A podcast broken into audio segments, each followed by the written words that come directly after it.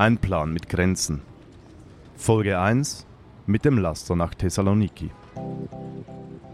Wir sind eine kleine Gruppe von Leuten aus Zürich und sind zusammen zu Beginn dieses Jahres nach Griechenland gefahren. Die Berichte über die sich zuspitzende Situation auf den griechischen Inseln und über das Leid in den Lagern ließen uns keine Ruhe. Untätigkeit erschien uns falsch und wir schmiedeten einen Plan.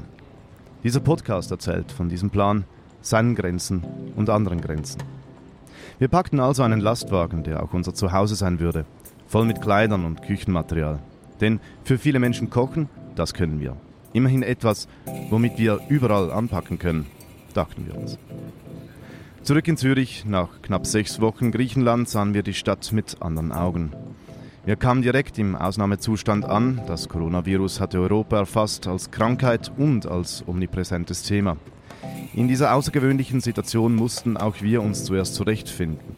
Hygiene- und Schutzkonzepte wurden erstellt und umgesetzt, die Menschen um uns und auch wir gewöhnten sich schließlich an den neuen Zustand des Abstandhaltens. Wir hatten nun zwar Zeit, das Erlebte zu verarbeiten, aber der extreme Realitätscrash und der plötzliche Fokus auf Corona hinderte uns gleichzeitig auch daran. Zwischen dem, was wir in unserer Stadt erlebten, die zu den reichsten der Welt gehört, und dem, worin wir kurze Zeit zuvor in Griechenland steckten, lag ein unüberwindbarer Graben. Die unbeschreibliche Gewalt und Ungerechtigkeit dieses Systems wurde für uns kurzzeitig sehr greifbar und doch mussten wir zurück in Zürich sehr schnell wieder in unserem Alltag funktionieren. Diese beiden Realitäten miteinander zu vereinen, war zu dem Zeitpunkt und ist noch immer voller Widersprüchlichkeiten, hinterließ mehr wütende Fragen als Antworten und auch Ohnmacht. Wir wollten aber dieses Gefühl der Lähmung und die Sprachlosigkeit überwinden, denn je mehr wir erzählten und besprachen, desto mehr entdeckten wir die Zusammenhänge und das Verbindende in den Kämpfen von hier und dort. So entstand dieser Podcast. Anhand unserer Reise und unseren Erlebnissen haben wir versucht, diese ganz persönlichen Erfahrungen in einem größeren Kontext zu verorten und zu verstehen.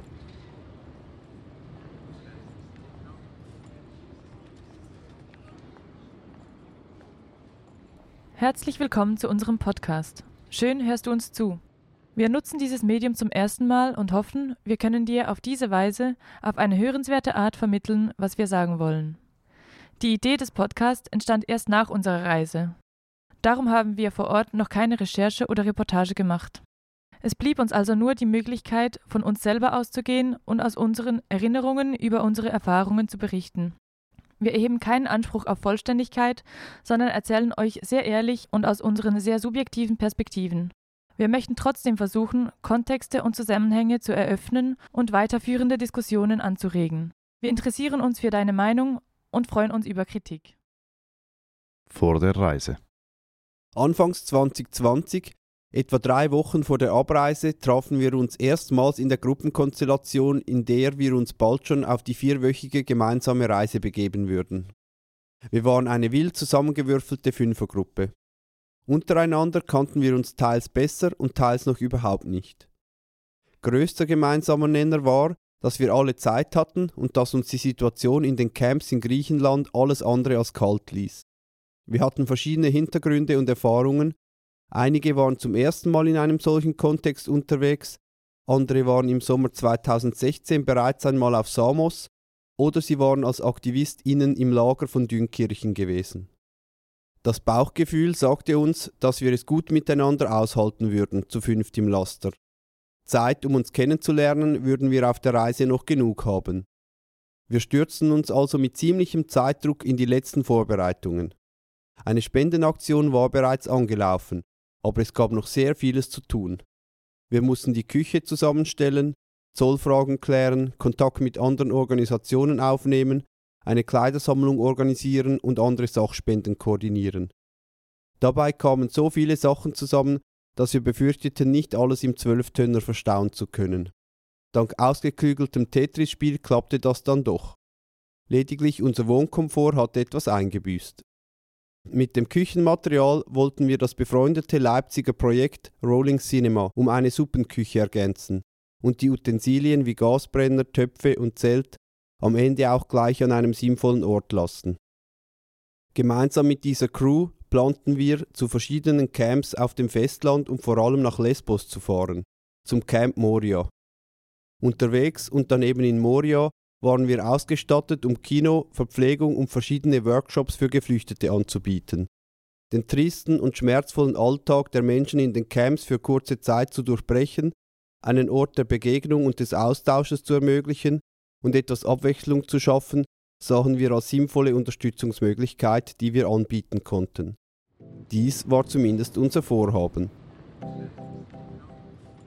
Ja, der Hintergrund ist bei mir, ich habe sowas noch nie gemacht. Ich habe bis jetzt immer gearbeitet, war auf Reisen oder, ähm, und habe noch nie so aktive ähm, Hilfe oder was, was auch immer man dem sagen will, gemacht.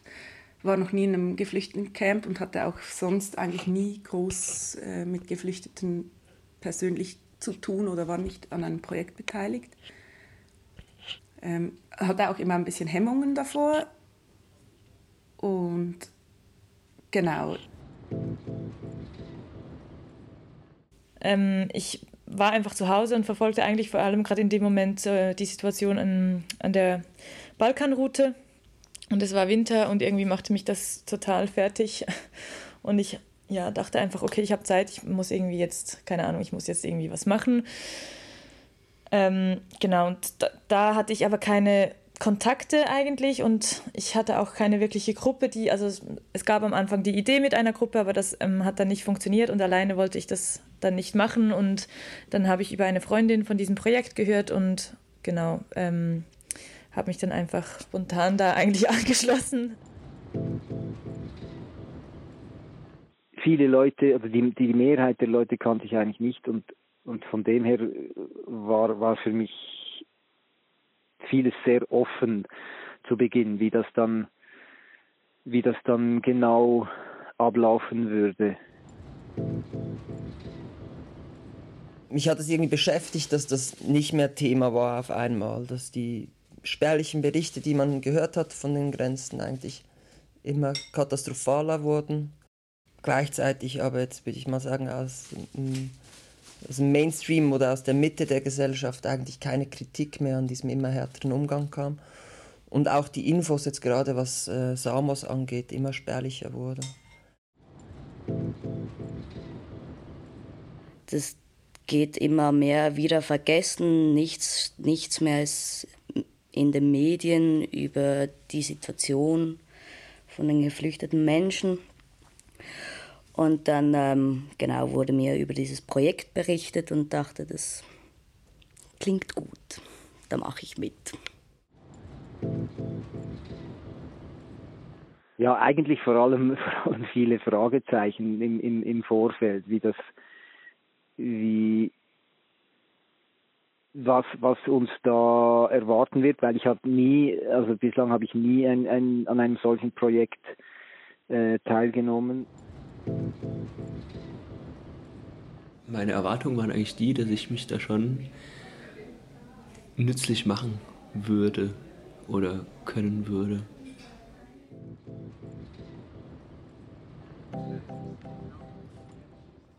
Ein Plan mit Grenzen. Dass sich gerade etwas änderte, zeichnete sich schon vor unserer Abreise ab. Nur war uns da das Ausmaß noch nicht richtig bewusst. Die Planung gestaltete sich extrem harzig und viel schwieriger als gedacht.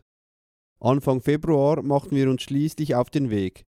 Doch während wir auf der Autobahn Richtung Süden fuhren, bekamen wir von der NGO, die uns auf Lesbos beherbergen wollte, bereits eine Absage.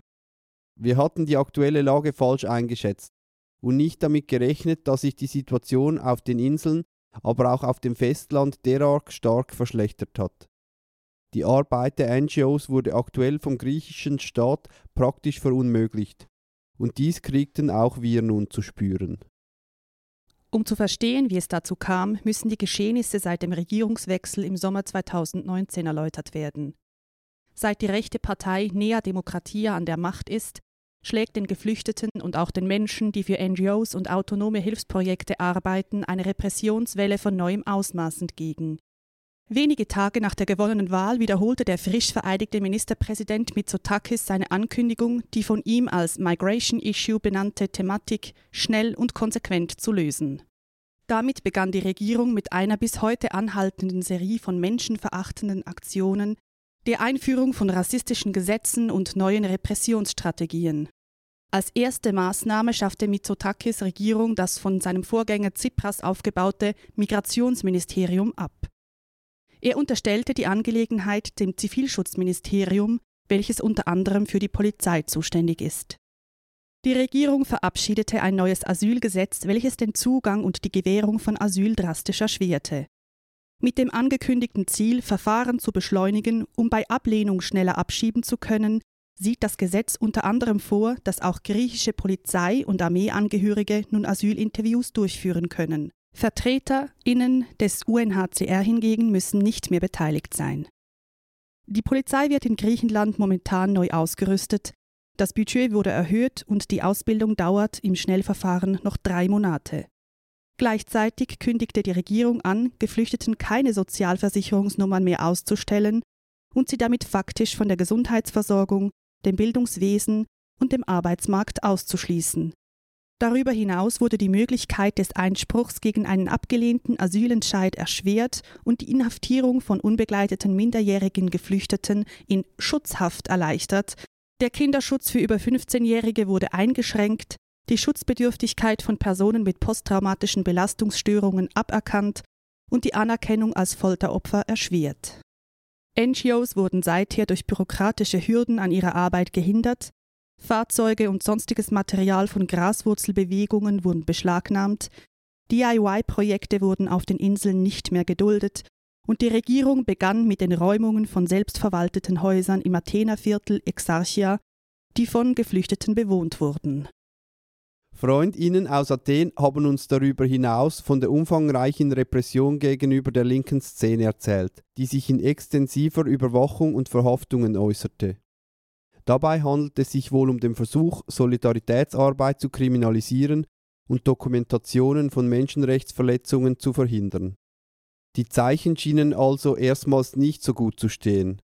Aber wir hatten es trotz Schikanen an der italienischen Grenze mit einem Laster, einer kompletten Küche, einem großen Zelt und Kisten voller Kleiderspenden bis nach Griechenland geschafft. Sollte wirklich nichts klappen von unserem Vorhaben, würden wir wenigstens die Sachen dahin bringen, wo sie gebraucht werden können. Ioannina. Container im Nirgendwo. In der Nähe zur albanischen Grenze etwas außerhalb der Stadt Ioannina, haben wir dann die befreundete Organisation Rolling Cinema getroffen. Erstmals konnten wir unser weiteres gemeinsames Vorgehen persönlich besprechen.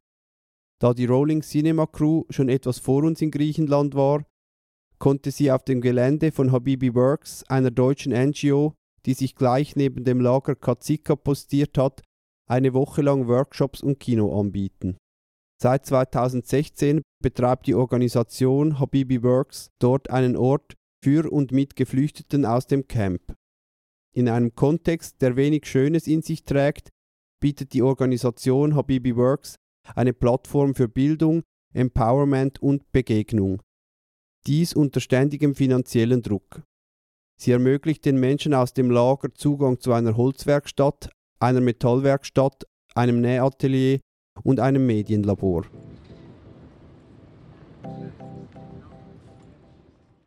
Das Projekt Rolling Cinema ist in erster Linie ein Kino für Menschen in the Move, also Leute, die halt irgendwo gestrandet sind auf dem Balkan oder in Griechenland festhängen und irgendwie ungeklärte Asylsituationen haben oder einfach nicht richtig weiterkommen. Eigentlich hat es alles mit einem Gespräch angefangen. Mit einer Freundin habe ich gesprochen, wir haben uns überlegt, so was kann man machen. Und die hatte vorher irgendwann auch schon mal dieses Gespräch mit ein paar anderen Leuten und da kam dieses, diese Idee auf, dass man ein Kino macht, mit dem man da runterfährt und an verschiedenen Orten ja irgendwas anbietet, ob es jetzt nun Kino, Kino sei oder irgendwas, war überhaupt noch nicht klar. Es gab einfach nur diese Idee und die fand ich einfach spitze. Na, ich bin dazugekommen oder wir haben das einfach gegründet, weil wir halt mehrmals vorher schon auf dem Balkan und in Griechenland waren und da verschiedene Soli-Sachen gemacht haben und Lust hatten, ein eigenes Projekt zu gründen. Eigentlich ging das dann alles relativ schnell. Wir haben dann überlegt, wie wir das realisieren können, sind dazu gekommen, dass es halt auf jeden Fall am geilsten wäre, wenn wir alles dabei hätten, um komplett autark funktionieren. Und dann haben wir uns drum gekümmert. In Ioannina haben wir bei Habibi Works aufgebaut, was ein ziemlich cooles Projekt ist da vor Ort, wo halt auch Werkstätten drin sind und Leute eben was machen können. Und wir hatten halt im Vorfeld mit denen Kontakt aufgenommen und die meinten, ja klar, kommt vorbei, ist cool, ergänzt unser Angebot. Und da ist dann eigentlich ziemlich schnell klar geworden, dass die Leute das, was wir uns da ausgedacht hatten im Vorhinein, äh, nicht so spannend fanden. Und dass auch die Kinder die Sachen, die wir uns da überlegt hatten, nicht spannend fanden. Und wir uns da auf jeden Fall was überlegen mussten. So, und das war dann erstmal so ein bisschen komisch, aber irgendwie ging es dann auch, da haben wir dann einfach angefangen, die Leute zu fragen, was die gucken wollen. Und das war dann eigentlich auch während der ganzen Reise immer der beste Weg.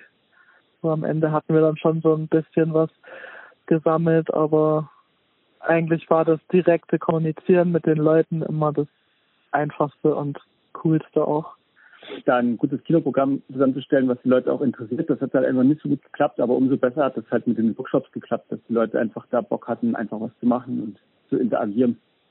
Aber genau, so richtig vorstellen konnte ich mir das eigentlich nicht. Konnte, konnte ich mir eigentlich auch, bis wir in Griechenland waren, nicht vorstellen. Und als wir dann da waren, war auch gar keine Zeit mehr, sich darüber Gedanken zu machen, weil da ging es dann auch schon los. Dann gab es einen Metallworkshop, also vor allem Schweißen und irgendwie so einfache Metallsachen machen. Dann haben wir mal einen Holzworkshop gemacht, irgendwelche Sachen absägen, bohren, zusammenschrauben. Buchbinden gab es, wo Leute eigene Bücher zusammengebunden haben. Dann gab es Siebdruck, wo Leute verschiedene Motive drucken konnten. Haben so eine Familie kennengelernt, auch in Katsikas, die da öfters mit uns rumgehangen haben, auch mit Kids und so. Und die haben uns dann auch mal eingeladen und dann sind wir hin und die hatten halt dort so ihren kleinen Friseursalon, so ganz normal. So, das war halt in diesem Camp und die haben uns erzählt, dass halt innerhalb dieses Camps oder wahrscheinlich auch der Camps halt auch so eine ganz eigene komische Infrastruktur existiert, so natürlich. Also das hätte man sich vielleicht auch denken können, aber versuchen halt mit dem, was sie können oder was sie in ihrem Heimatland gelernt hatten, da irgendwie zu überleben und die hatten halt ihren kleinen Barbier, Frisiersalon. Und wir waren halt dort und zwei von unserer Gruppe haben sich die Haare schneiden lassen. Und das war dann halt auf einmal so eine, naja, stinknormale Situation, so wie wenn man es halt auch kennt, wenn man hier vielleicht sich die Haare schneiden lässt. Es gab einen Stuhl, es gab einen Spiegel, aber es war halt alles improvisiert und es war halt irgendwie strange, aber ich fand es auch total berührend. Wir hatten dort super Hilfe von der Habibi Works, die halt da schon Infrastruktur geschaffen hatten. Das heißt, wir hatten eigentlich von Anfang an jemanden, der uns an die Hand genommen hat und wo wir uns nicht komplett selbst erstmal orientieren mussten. Das war sehr, sehr hilfreich. Ich glaube, wenn wir irgendwo gestartet wären, wo das nicht gewesen wäre, da wäre es noch viel anstrengender geworden. Und so war das super zum Anfang und dann reinkommen und von dort aus sind wir dann halt quasi als eigene Gruppe gestartet. Das war schon super.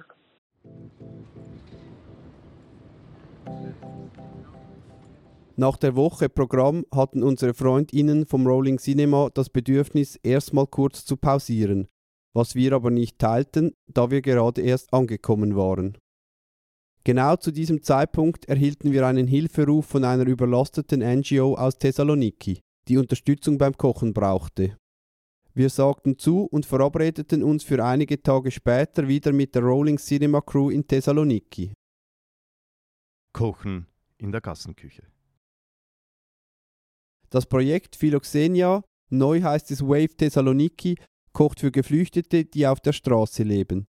Es wird jeden Tag Essen für ca. 300 Menschen ausgegeben, die sonst keinerlei Unterstützung bekommen, fast ausschließlich für Männer und Jugendliche.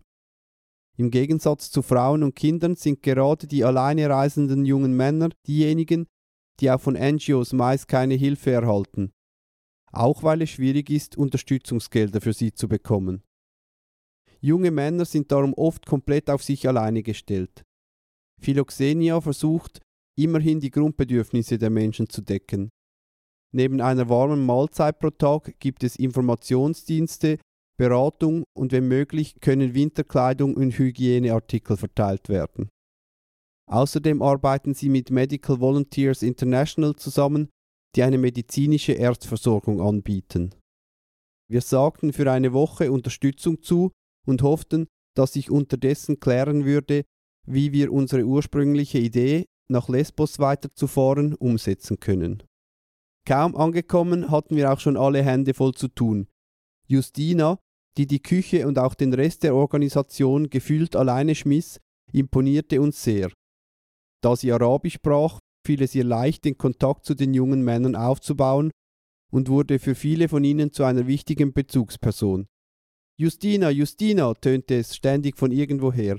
Einige Jungs, die im Projekt Verantwortung übernommen hatten und mit uns in der Küche arbeiteten, waren zum Teil schon länger involviert.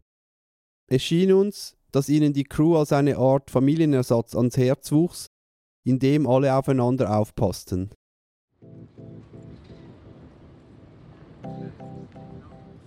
Okay, how did you find the organization here, Wave?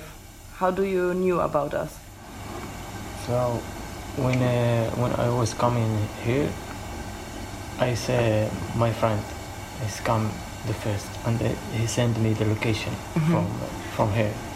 Yeah, and I come here like any anything. Okay, and um, how do you feel here? Better than before.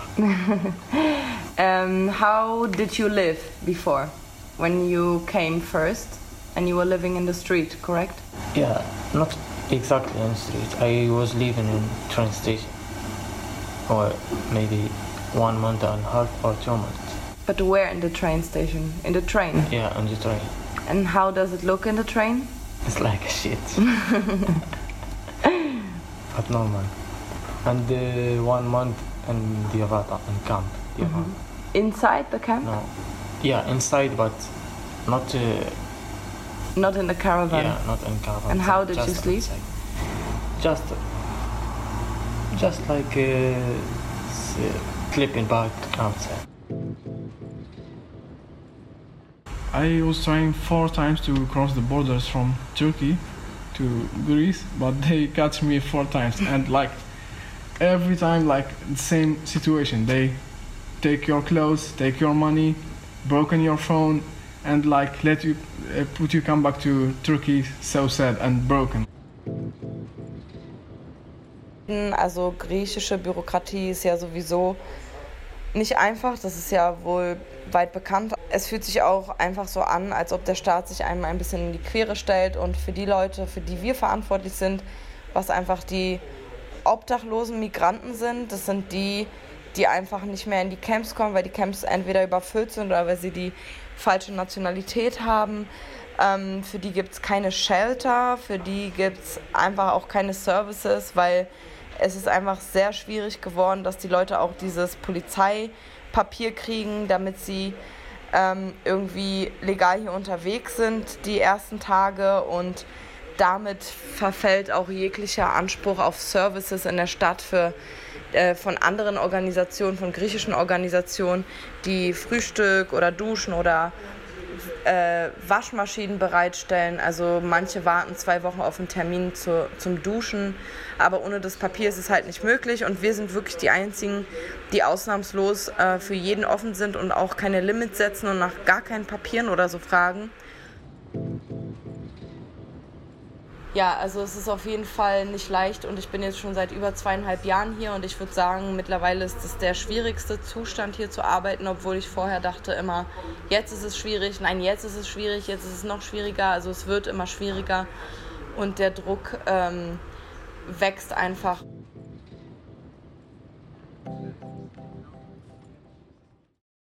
Der Engpass in der Küche hatte sich durch unerwartete HelferInnen ziemlich entschärft und wir konnten uns darum auch um andere Dinge kümmern. Wir sortierten alle unsere Kleiderspenden noch einmal und brachten alle Männersachen zu Philoxenia. Da die Männer auf der Straße leben und die Nächte noch kühl waren, konnten sie alles sehr gut gebrauchen. Die Schlafsäcke wurden jenen mit Erkältungen oder sonstigen Krankheiten vorbehalten. Wir kauften neue Wasserkocher, füllten das Lager mit Essen und machten einen Kinoabend. Ich denke mir, die sind daran gewöhnt, dass verschiedenste Leute aus verschiedensten Backgrounds kommen, die sie unterstützen. Wir haben einen Vorschuss an Vertrauen bekommen und konnten eigentlich dann sehr schnell sehr, sehr selbstständig wirken. Ich fand das sehr beeindruckend. Das war eigentlich ein großes irgendwie Gewusel von Leuten, die da immer geschnippelt haben und jede Menge an Essen halt vorbereitet haben. Wenn sich äh, die Leute keine Mühe geben und es kein feines Essen gibt, dann gibt es kein feines Essen für sehr viele Leute, die darauf angewiesen sind. Das heißt, da wird jeden Tag irgendwie etwas den Leuten abverlangt, die das machen. Und ich fand es beeindruckend, mit wie viel Power und mit wie viel Engagement die immer noch da dran sind, jeden Tag. Viele, die jetzt irgendwie auch bei der Essensausgabe dabei waren, kennen auch die Leute, die zum Essen kommen und reden dann auf allen möglichen Sprachen miteinander. Und es ist irgendwie schon auch so ein Begegnungsort, der auch Spaß macht. Die Stimmung war eigentlich immer ziemlich entspannt, auch wenn es irgendwie eine mega Lautstärke auch war in dem Raum. Aber ja, ich hatte das Gefühl, es ist schon so ein Ort auch der Entspannung für die Leute. Anfangs parkten wir neben dem Ort, wo das Essen an die Geflüchteten ausgegeben wird. Auf einer mit Abfall übersäten Brache neben einem ausgebrannten alten Zug mitten im Rotlichtmilieu. Bis vor kurzem fand die Essensausgabe im Zentrum Thessalonikis statt, wo nach wie vor gekocht wird. Das Essen auch dort auszugeben, war wegen der verstärkten Repression gegen die Geflüchteten und die MitarbeiterInnen von Philoxenia nicht mehr möglich. Es konnte dann ein Raum in einem Außenquartier zur Nutzung gefunden werden. Das heißt aber, dass all die Menschen, die das Essen in Anspruch nehmen wollen, jeden Tag den Weg dorthin auf sich nehmen müssen. Auch das zubereitete Essen muss täglich vom Zentrum dorthin gefahren werden. Der Raum für die Essensausgabe ist der sogenannte Social Space. Dort können die jungen Männer auch mal sitzen bleiben und sich aufwärmen, wenn es draußen kalt ist. Sie können sich kurz entspannen vom ständigen Stress des Lebens auf der Straße, wo sie abgesehen von den anderen Herausforderungen dieser Lebensumstände permanent eine Festnahme und eine Ausschaffung befürchten müssen. But the situation began to, to get difficult at the end of the year. The Greek police began holding the refugees and taking them to prisons or uh, returning them to Turkey. After that, the virus came and the situation turned into more difficult. I was have a right to asking about place to stay and like every time I go, I, I go uh, there to ask uh, for a place or apartment with friends to stay it's me like Algerian and Moroccan people not allowed to take place I don't know how like how can we can live like now the government like push the people to uh, to be racist with us like the people from Greece Mhm. so this is the bad thing like Okay. we don't care about the government Yes. so we want to just live peaceful with these people you know and like the government push them and tell them To be against you. yeah exactly And you, how do you feel it? You feel there's more racism Yeah. every day, or It's not every day, but it's like uh, if the, the people uh, look from you and uh, they know you from Arabic or from Morocco or from Algeria, they, they be racist with you. yeah they think indirectly like you are you, you want to steal something or yeah, or you yeah? sell I remember drugs. that when we and you guys were waiting for the bus alone, it didn't stop, right? Yeah, yeah, yeah. exactly that's happened Yeah, all this the is- time This is the, this is the problem.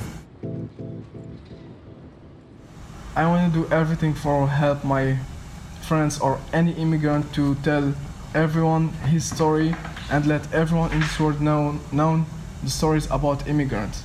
I think everything I can do for these people.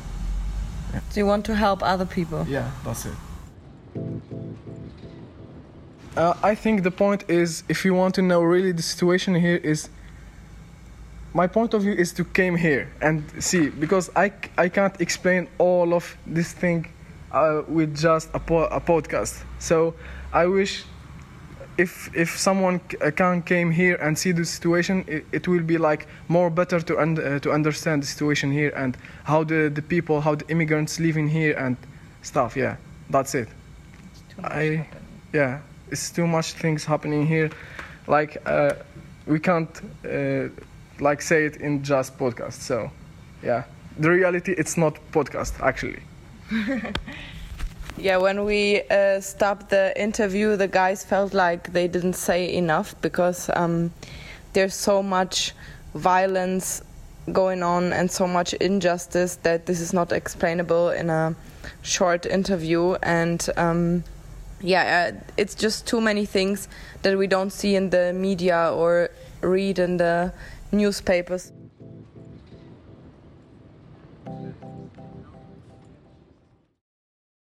Hinter Krieg und Krise. Im September 2008 eskalierte die Finanzkrise mit dem Zusammenbruch des Investmentriesen Lehman Brothers. Das Finanzsystem stand am Rande des Zusammenbruchs. Bis im Sommer 2009 gelang es die akute Phase mit viel Geld der Zentralbanken und mit staatlichen Eingriffen zu stoppen. Aber die Wirtschaft schrumpfte weltweit und die Krise transformierte sich mehrmals. Ab 2010 kam es zu einer politischen Gegenreaktion. Die Doktrin der Stunde lautete sogenannt nachhaltige Finanzpolitik und Abbau der Staatsschulden. Besonders hart wurde dieser Kurs in der Eurozone eingeschlagen, wo Griechenland, Irland und Portugal mit ihrem Staatshaushalt in eine dramatische Schieflage geraten waren. Die wirtschaftliche Krise, in der Griechenland noch immer steckt, lässt sich in der Gegend dieses Social Space von Philoxenia an jeder Ecke ablesen. Die Gegend um Thessaloniki ist eine riesige Müllhalde. Unzählige leerstehende Gebäude und Geschäfte, eingestürzte Fabrikhallen, die seit Jahren als Ruinen das Straßenbild zieren, zeugen von früheren, anderen Zeiten. Selbst mitten im Zentrum prägen zerstörte, ruinenhafte Häuser das Stadtbild. Griechenland war bereits vor der Finanzkrise hoch verschuldet und hatte Verpflichtungen zu tragen, die seine jährliche Wirtschaftsleistung überstiegen.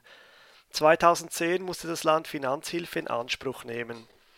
Es erhielt im April 110 Milliarden Euro aus dem Stabilitätsfonds mit dem harmlos klingenden Namen Euro-Rettungsschirm. Dieses Geld war aber an harte Weisungen gebunden, deren Umsetzung massenhaft Menschen ins Elend stoßen sollte. Zugleich schlitterte das Land in die schlimmste wirtschaftliche Depression seit den 1930er Jahren. Es war zwar weniger direkt von den Finanzverwerfungen betroffen, aber es befand sich in desolatem Zustand und nun begann der Export- und Tourismussektor noch stärker einzuknicken. Die Finanzkrise ab 2010 und die nachfolgenden Reformen haben in Griechenland zu tiefgreifenden sozialen Problemen geführt. Die Steuern wurden einerseits stark angehoben und neue zusätzliche Steuern wurden eingeführt. Die Mindestlöhne wurden 2016 um 22 Prozent gesenkt und sind heute bei 3,76 Euro pro Stunde. Die durchschnittlichen Monatsgehälter sind durch Arbeitsmarktreformen sogar um 24 Prozent gesunken. Außerdem wurden die Renten gekürzt und die Ausgaben im Sozial- und Gesundheitsbereich sowie jene für Erwerbslose stark reduziert. Griechenland erlebte in der Folge über zwei Jahre Generalstreiks und Massenproteste. Zudem wurde nach politischen Querelen kurzerhand eine technokratische Übergangsregierung eingesetzt. 2015 errang schließlich Syriza den Wahlsieg und wurde von Linken frenetisch bejubelt. Dieser Jubel hielt allerdings nicht lange an. Auch wenn die Regierung Syriza versucht hatte, einiges im Gesundheitsbereich zu verbessern, wurden unter dem Diktat der EU die Gesundheitsausgaben erbarmungslos zusammengestrichen.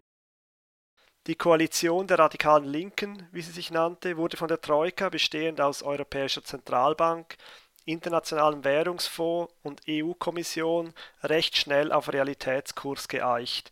Die Regierung unter Ministerpräsident Alexis Tsipras setzte ab August 2016 in Koalition mit den rechtspopulistischen unabhängigen Griechen weitere Sparpakete durch. Das Resultat? Über 30 Prozent der Bevölkerung ist arm und von sozialer Ausgrenzung bedroht, während Menschen, die es sich leisten können, gerne das Land verlassen.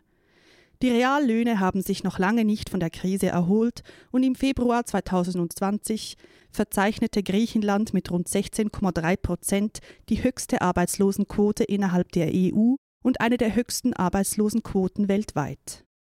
Die Folgen wurden ja bereits geschildert. Krasse Verarmung, immense Arbeitslosigkeit, Elend. Wie es mit Griechenland nun weitergeht, steht in den Sternen. Die Syriza-Regierung wurde von den Wählerinnen an den letzten Wahlen abgestraft. Gewinnerin war die konservative Nea Demokratia. Durch die sozialen Missstände als Folge der Finanzkrise und der anschließenden Austeritätspolitik haben rechte und populistische Parteien starken Zulauf erhalten, was auch am aktuellen Regierungswechsel offensichtlich wird. Die wirtschaftliche Krise, die nun vor der Tür steht, wird deutlich härter als jene nach 2008. Für die Eurozone rechnet der IWF mit einem Einbruch des Bruttoinlandprodukts von über 10 Prozent. Zudem dürfte der Tourismussektor besonders betroffen sein in dieser Pandemie. Er trug 2018 rund 20 Prozent zum Bruttoinlandprodukt Griechenlands bei. Derweil gibt es weitere wichtige Unterschiede zu 2010. Einer davon ist etwa der Umgang mit Staatsschulden und Staatsausgaben. Griechenland hat Schulden in der Höhe von etwa 180 Prozent seiner Wirtschaftsleistung. Wie nun damit umgegangen wird, ist in der EU noch nicht ausgemacht. Angesichts der schieren globalen Katastrophe könnte es sein, dass man mit der Südperipherie weniger hart verfährt als um 2010, weil das Vehikel EU unbedingt zusammengehalten werden soll. Das hieße auch, dass Griechenlands Staat etwas größere Spielräume hat, allerdings unter einer konservativen Regierung. Ausgemacht ist das alles aber noch nicht. Griechenland ist nach wie vor extrem krisengebeutelt. Und doch sind die Geflüchteten aufgrund des Dublin-Abkommens an das erste Registrierungsland gebunden. Das Dublin-Abkommen regelt die Zuständigkeit für Asylgesuche und besagt, dass jener Staat für das Gesuch zuständig ist, wo eine Person erstmals über die Außengrenze der EU einreist und registriert wird. Das bedeutet auch, dass Menschen, die weiterreisen und in einem anderen Dublin-Land Asyl beantragen wollen, wieder in das Erstregistrierungsland zurückgeschafft werden. Dass es sich in diesem Fall dabei um ein Land handelt, welches ohnehin sozialstaatlich am Ende ist, zeigt nur eine der Widersprüchlichkeiten der asylpolitischen Strategie der EU auf. Viele der Männer, die wir bei Philoxenia trafen, waren schon in nördlichen europäischen Ländern gewesen und waren wegen des Dublin-Abkommens nach Griechenland zurückgeschafft worden. Viele konnten etwas Deutsch, weil sie in Deutschland oder der Schweiz gewesen sind. Allesamt wollen sie wieder probieren, sich eine Existenz im Norden aufzubauen. Heute kommen weniger Leute zum Essen. Im Verlauf unserer Woche in Thessaloniki kam es zu einer Massenverhaftung von Geflüchteten, unter anderem gleich neben dem Gebäude der Essensausgabe. Es wurden in einer Großaktion in der ganzen Stadt insgesamt 80 Leute verhaftet. Was mit ihnen geschah, ist unklar. Je nach Status wurden sie wohl ausgeschafft oder auch wieder freigelassen. Die Polizeipräsenz und ihre willkürlichen Kontrollen haben wir auch selber erlebt, als jemand von uns direkt vor unserem Laster in Handschellen abgeführt wurde. Wir haben danach mit unserem fahrbaren Zuhause Unterschlupf auf dem Gelände eines Künstlerinnenkollektivs gefunden. Diese Erfahrung ist in keiner Weise zu vergleichen mit der Situation der Männer, die verhaftet wurden. Die Erzählung verdeutlicht nur einmal mehr die extreme Polizeipräsenz, deren Willkür und die krasse Repression. Es ist für uns nach wie vor nur zu erahnen, wie stressig es sich anfühlt, in ständiger Angst vor Kontrollen und Abschiebung zu leben. Die Menschenrechtsverletzungen an Migrantinnen und Asylsuchenden in Griechenland erreichen allmählich die Ausmaße einer humanitären Krise, sagte John Dahlhüsen, Amnesty-Programmleiter für Europa und Zentralasien noch vor Corona und der kurzzeitigen Grenzöffnung der Türkei. Wir hörten auch von verschiedenen Seiten, dass die Praktiken im Umgang mit Geflüchteten und Gefangenen teilweise grundsätzlich verschieden sind, je nach diensthabendem Schichtleiter der Polizei. Eine weitere Facette dieser humanitären Katastrophe beginnt nach einer Verhaftung. Ein Bericht des Europäischen Komitees zur Verhütung von Folter und unmenschlicher oder erniedrigender Behandlung oder Strafe, wie auch der Europäische Rat kritisierten Griechenland in der Vergangenheit mehrmals stark und dokumentierten die zahlreichen Fälle polizeilicher Gewalt sowie die äußerst schlechten Bedingungen in den Gefängnissen.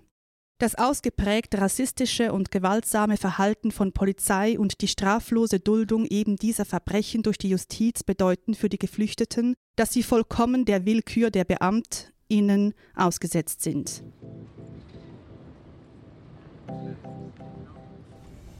Okay, how did it happen that you came in the detention camp? In the detention camp, like I was in uh, in the center of uh, Thessaloniki at nine uh, at night, and like uh, they were they was like uh, police like our clothes. What's name? Civil pol- yeah, civilian civil, police. Yeah, civilian police. And they tell me like we can't see your paper, and I give them my Ausweis. It's like legal. It's not Yeah. expired. White card, yeah. White card, yeah. I give it to them and they uh, they check it, the number of it, and they call the police station, and they told them we have to to go. But I told them like my paper is is fine. You don't have to took me in the police station. And they took me there, and uh, I was waiting two hours in small place. No, yeah, like and uh, after that they they took me in uh, big police station Migalo you know it Mhm. yes for five days. I was waiting there for five days and I don't know what will be happen It's a For- prison, right? yes Migalo? Migalo yeah. Like it's so stressful because you don't know what will be happening with you. Maybe they will push you back. I hear something about they will uh, deport you in Algeria. Yes I was so stressful. And after these five days they sent us to drama camp. And uh, i was i was there like two months and a half and the situation there is so bad about food about like the police how how like uh, تعامل How they treat you? yeah how they treat it with us and like they give people drugs there it's legal to give people drugs What like kind of Lyrica drugs? and Ah, and okay. uh, yes Like painkillers, Yeah, hard ex- painkillers. Exactly. I don't know why they did that that, that bad. And how does it look inside? Is it like a prison? No, it's like uh, caravans. Yeah. You understand? Yeah, caravans. Like in every every caravans there is 20 person and it's so Tight. yeah. Okay. And how is the day there? Like you wake up and what? It's like routine, you know.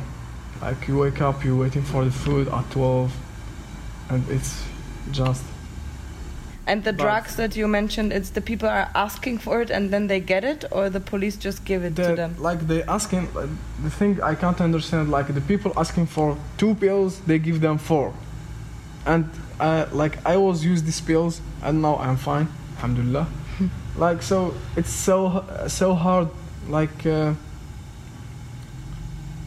uh, pills you know it's so bad for Strong pills. yeah strong Okay. Okay, and how did you feel inside? like same day every day Mm. And um, how did they treat you? like they they just look look at us like we are not human beings that's it a lot of things like if i start to tell you like i can't finish But Yeah. they like what do you mean exactly were they beating you or something? Experience violence? yes uh, like one time we uh, we was like uh, they, they give us really like strong food not cooked. Mm-hmm. and we don't want to take it. Mm-hmm. they uh, they call the opki of drama. You know the opki of Thessaloniki? Th- there is like them in drama. Okay. they call maybe like 100 policemen. And they start directly hit everyone. If if you are sick not sick they just hit you. Okay, so they treat you- you, like criminals although Yeah, you didn't do because, anything. yeah because just you don't want to take this food Okay. And uh, you remember you told me when you came in they destroyed the camera of your phone, yeah right? yeah yeah it's the camera is here like Yeah. you can't take pictures. Okay. How long have you been in detention? it's in drama Yeah. or all of, Everything? uh, everything is like six months and a half Okay. And uh, did they tell you anything how long or why are you there No, or like- any information? Like they, they tell us just like you have to come back to your country or you will be stay here 18 months. We are allowed to put you here 18 months and I am lucky because I I get the get the asylum now. I have friends there is like one year, 10 months there in the camps. For nothing. Especially drama like Okay. they broke in the cameras. Yeah. What was the worst experience? The worst experience like the when they came for us and just start to to hit us everyone. Yeah, like criminals. And how are you now? No, I'm fine, alhamdulillah. Okay, Because that's like I'm so lucky, actually, because I, I get this, these papers. So, und seit dem Regierungswechsel haben wir auf jeden Fall Veränderungen gemerkt, ähm, vor allem auch mit Corona vereint, mit dem Lockdown. Äh, ich war selber Zeuge von etlichen Festnahmen, vor allem von Massenfestnahmen von ungefähr 50 Leuten, die hungrig und verwundet gerade hier eingetroffen sind und wir die versorgt haben. Und dann mehrere Mannschafts- und Zivilwagen kamen von Polizei und den Leuten versprochen haben, dass sie die sogenannte Chartia kriegen. Chartia, das ist ein, ähm, ja, ein Papier, das sozusagen für 30 Tage den legalen Aufenthalt in Griechenland sichert. Mm, ja, wurde denen versprochen und uns auch, weil wir uns offensichtlich Sorgen gemacht haben. Ja, am nächsten Tag haben wir dann schon Anrufe aus der Türkei bekommen, dass alle diese Jungs wieder zurück in die Türkei abgeschoben worden sind, illegalerweise. Ähm, jeder Mensch hat das Recht, einen Asylantrag zu stellen und nach äh, zwei Ablehnungen kann die Person dann auch vom Staat aus legal abgeschoben werden. Das ist allerdings nicht passiert. Das passierte alles vor jeglicher Antragstellung. Das Asylum Office war auch zu, als die Türkei ihre Grenzen öffnete, was auch äh, absolut illegal ist. Und ähm, ja, äh, Polizeigewalt habe ich ganz oft schon mehrmals mit eigenen Augen erlebt und auch viele Jungs hier mit schrecklichen Wunden und offensichtlich Polizeistock-Wunden, Abdrücke und Schuhabdrücke von Polizeischuhen. Ähm, also die Stimmung ist auf jeden Fall sehr gedrückt hier. Die Leute werden komisch angeguckt. Ich selber, wenn ich mit irgendwelchen Jungs oder wenn ich die zufällig treffe in der Stadt, im Supermarkt oder so, dann sehe ich immer, wie die Security denen hinterherläuft. Und also man hört auch vieles, viele abstoßende Sachen. Ich habe viele komische Gespräche mit Taxifahrern, die auch ganz normal darüber reden, wie schlecht andere Nationalitäten sind. Also das sind wir wahrscheinlich in Zentraleuropa gar nicht gewohnt, dass so eine Gespräche überhaupt öffentlich stattfinden.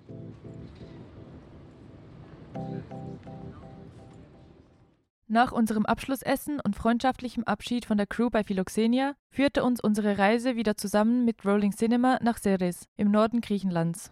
Dort gibt es ein Camp für 1200 JesidInnen, einer ethnisch-religiösen Minderheit, die vor dem IS flüchten musste. Wie es uns dort erging, mit welchen Herausforderungen wir konfrontiert wurden und welche Diskussionen bezüglich der Rolle von NGOs sowie politischem Aktivismus uns beschäftigten, berichten wir in der nächsten Folge des Podcasts. Thank you.